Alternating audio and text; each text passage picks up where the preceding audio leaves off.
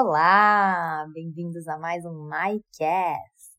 Estamos dando continuidade à nossa série dos Navagrahas, dos nove corpos celestes, dentro do olhar da astrologia védica.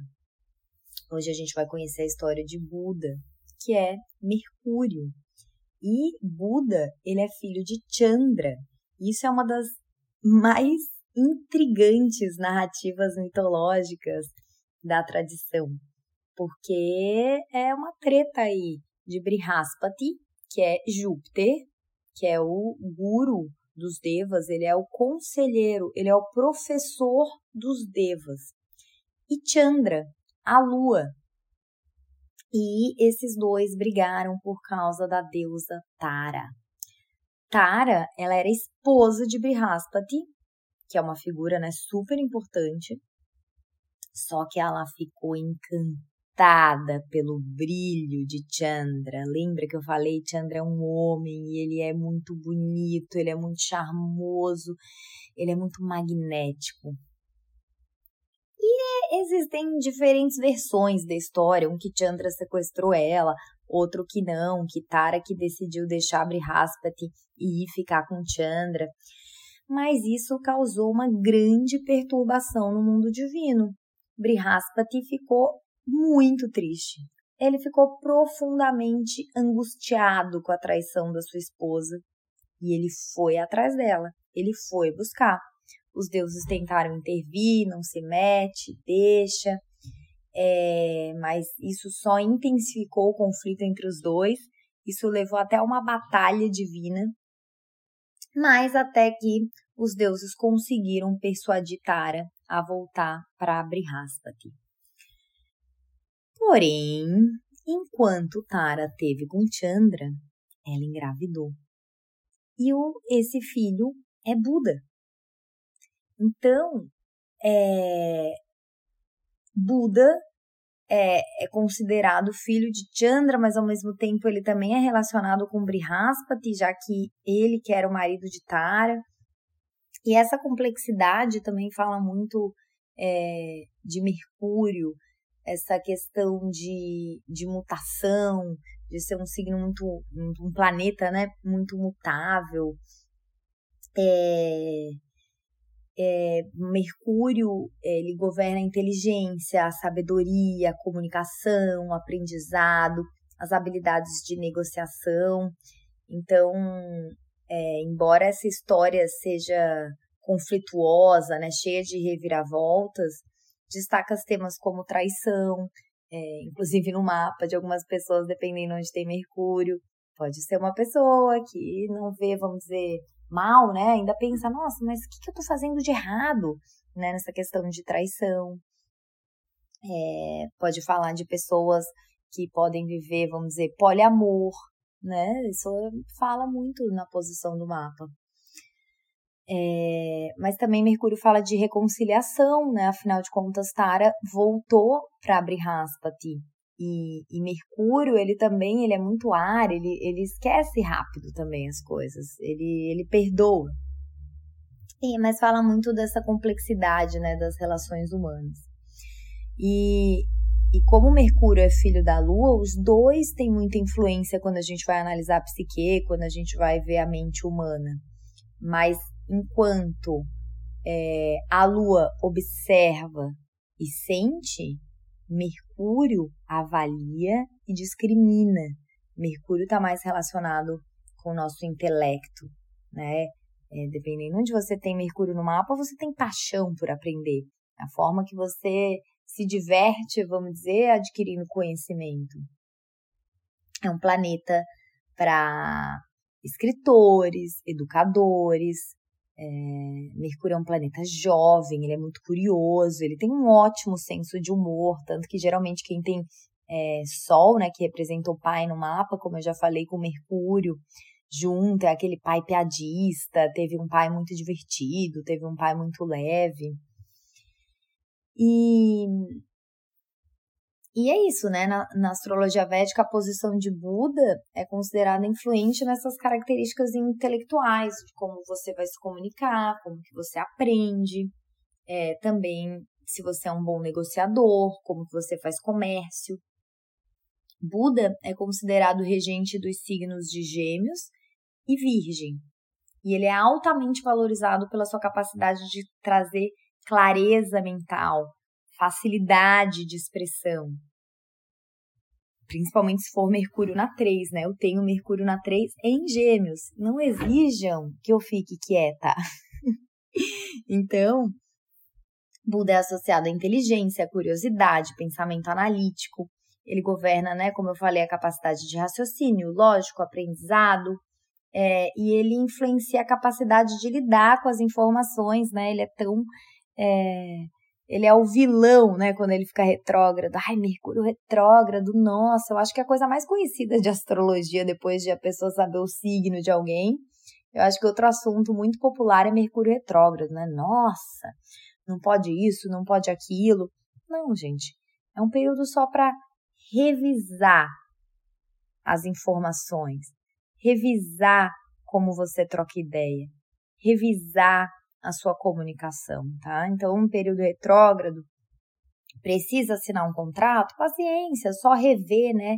Mil vezes aquele contrato, ler, reler. E é isso. Então, na astrologia tropical também, né, no ocidental, Buda, né, Mercúrio é visto como ágil, como adaptável, é, associado à flexibilidade, essa capacidade de se ajustar a diferentes situações.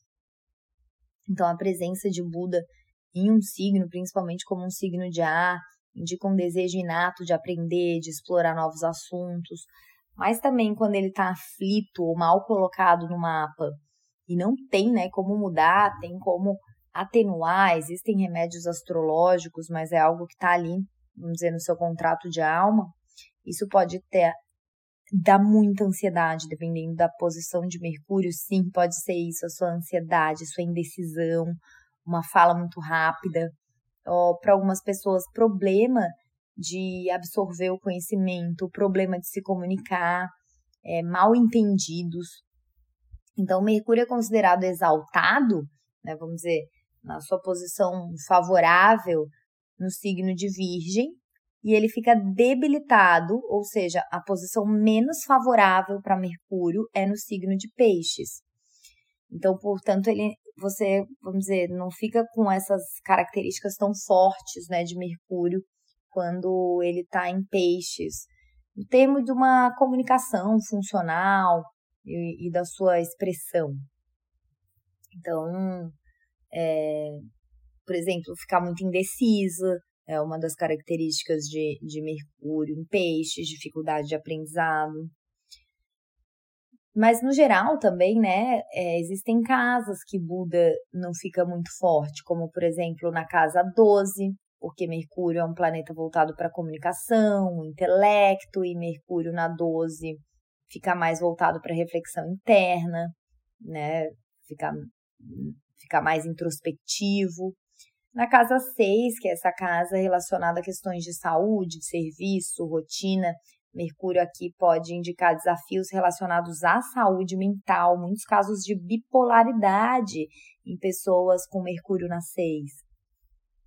É, na 8, como a casa 8 é aquela casa de transformação, mistério, sexualidade, assuntos ocultos, Mercúrio aqui pode ter uma um desafio até de, de como a pessoa se, se vê, como que ela lida com a sexualidade. É, Mercúrio é um grande indicativo de pessoas é, que têm dificuldade né, dessa transformação e de lidar com quem elas são. A casa 9, que apesar de ser né, a casa da espiritualidade, da filosofia, ai, Mercúrio pode ser muito leve numa casa, vamos dizer que já é leve, e a pessoa fica ali com crenças, uma visão de mundo, uma espiritualidade muito superficial, ela não se aprofunda nessas questões espirituais. Mas lembra, se você tem Mercúrio em alguma dessas casas, tem que ver que outros planetas que aspecta, em qual signo que tá, tá? Eu, eu, eu vou falar sobre Mercúrio em cada uma das casas agora. Mercúrio na casa 1. Então, essa posição dá ênfase à comunicação pessoal, à autoexpressão. Você provavelmente é muito comunicativo, curioso, tem uma mente muito ágil, aprende rápido. E a sua identidade pode ser fortemente ligada à sua capacidade de comunicação. Mercúrio na 2. Então, pode ser uma pessoa que valoriza muito gestão de recursos, né? A casa 2 fala de valores, pode ser uma pessoa muito habilidosa em lidar com finanças, em cuidar, né, de dinheiro, se, se informar, falar sobre dinheiro, ser um professor de finanças. Mercúrio na 3. É, essa é a posição natural para Mercúrio, porque ele já é o regente da terceira casa. Então você se torna altamente comunicativo, intelectualmente orientado, muito bom em aprender coisas novas. É, Mercúrio na 4. É uma mente muito focada na família, na educação doméstica, uma pessoa que, que valoriza muito poder se expressar dentro de casa, poder ter uma comunicação aberta com os familiares, né, falar com o pai, com a mãe. Mercúrio na 5. Então, essa posição destaca a sua criatividade. A casa 5 fala de criar, né? Também a casa dos filhos. É, mas é, se torna muito expressiva, aquela pessoa que tem fala muito sobre as suas paixões, sobre os seus hobbies, sobre os seus interesses criativos. Também pode ser um indicativo de sucesso em educação, em ensino. Mercúrio na 6. Você pode ser aquela pessoa que fala muito de saúde ou fala muito de doença também, sabe? Que, ai, é, é, é um, fala muito sobre alimentação, mas você também pode ser analítico, lógico, pode ser útil isso na solução de problemas assim do dia a dia, porque a casa 6 fala de rotina. Mercúrio na 7. Casa 7 é a casa do casamento, das parcerias, né? Então a comunicação é algo muito importante para você, você se torna muito diplomático com os outros. É, ou pode indicar também que você vai atrair um parceiro muito comunicativo, ou que, que isso né, vai ser muito importante para você. A comunicação no relacionamento vai ser a coisa mais importante de uma parceria para você. Mercúrio na 8, né, pode indicar esse interesse em temas como ocultismo, psicologia, mistérios, pode ser uma mente muito profunda, muito voltada para a exploração do desconhecido. Mas nesse caso, como eu já falei, né, Mercúrio na 8, ele pode não ficar bem posicionado e a pessoa precisa muito aterramento, precisa trabalhar muito essa energia de Saturno, essa energia de primeiro chakra, para realmente não dar uma pirada. Mercúrio na 9. Então, é uma posição, como eu falei, né? Enfatiza a comunicação de crenças, filosofia, conhecimento superior. Pode indicar muito um buscador espiritual, só tem que cuidar para não ficar no rasinho, muito assim, sabe? Tem um milhão de interesses e não se aprofundar em nenhum. Mercúrio na 10. Então é uma mente voltada para a carreira, né? A casa 10 é a nossa casa da carreira.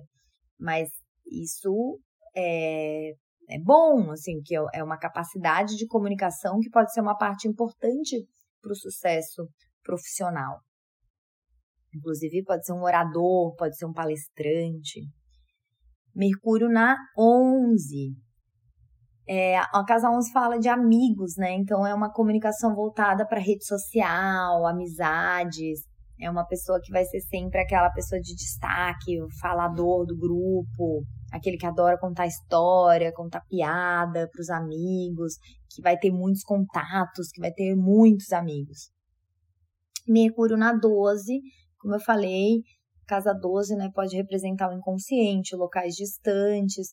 Então, a comunicação com quem tem Mercúrio na 12 pode ser que aconteça mais em sonhos, em, no estado de túria, em estados mentais profundos e também é, através do intuicional, do etérico, né? Não necessariamente a pessoa que fala, mas a pessoa que, que recebe, se comunica no, de forma que a gente não consegue ver, né? Como se fosse a comunicação com o subconsciente. Uma, uma pessoa com muita imaginação. Então é isso. Espero que estejam gostando. Lembra, né, para acompanhar essa série, faz seu mapa. É, tem um site chamado Ind astro.com que faz o mapa védico gratuito. Só cuidado, muitos desses mapas têm algo chamado Free Report, que é uma, uma um olhar gratuito. E eu já vi, inclusive, acho que nesse Indastro, tá diferente, assim, fala diferentes planetas, não é uma leitura muito muito correta, muito certa, tá? Mas faz o seu mapa em algum site de, lembra, para ler da forma que eu tô falando aqui, você tem que fazer o mapa de acordo com o cálculo sideral, o seu mapa védico, tá? Então, procura, dá um Google, mapa védico gratuito, ou em inglês, Free Birth Chart, né, Vedic. Dá uma, faz a sua busca aí. E se quiser marcar comigo também estou à disposição. Pode marcar através do Instagram, MyBecauser. Manda um direct, a gente marca. E, mas eu acho lindo quando você estuda também o seu mapa. Namastê.